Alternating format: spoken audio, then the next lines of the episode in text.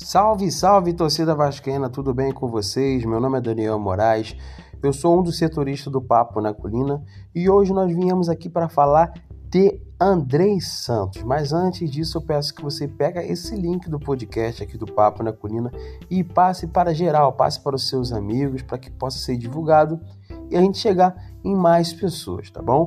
Vamos falar de Andrei Santos. Todo mundo sabe que Andrei Santos tem contrato com o Vasco até agosto de 2023.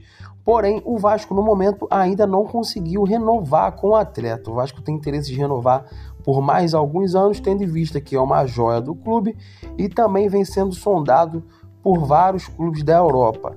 Tá? Inclusive, ele está no radar de Barcelona, entre outros clubes da Europa. Só que ah, os empresários do atleta né, tentam esperar a chegada da 77 Partners para poder concluir essa renovação. Enquanto a 77 Partners não chega no Vasco, outros clubes, como eu venho dizendo, pra, como eu, eu disse para vocês anteriormente, vêm sondando a situação do jogador. E o Flamengo é um clube que tentou sondar a situação do atleta nos últimos dias, porém recebeu uma informação é, um pouco indesejável para o Flamengo. Né? O Andrei Santos não quer jogar no Flamengo, não quer jogar em outro clube no Brasil. E muito menos seus familiares. O pai de Andrei Santos também é a, favor, é a favor dessa não saída do jogador do Vasco para outro clube brasileiro. Se for para sair, que seja um clube da Europa, já visando também o crescimento da carreira do jogador. Nós do Papo na Colina entramos em contato com um dirigente do Vasco e o mesmo disse pra gente o seguinte: nós não sabemos de nada.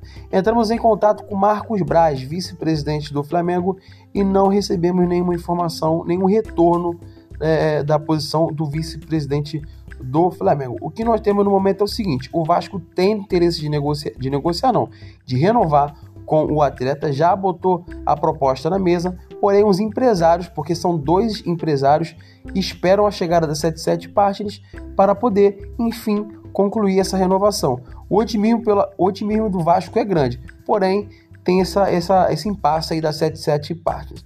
O que, que você acha? O Vasco é, precisa é, renovar com o André Santos? O que, você acha desse jogador? Deixa a sua opinião.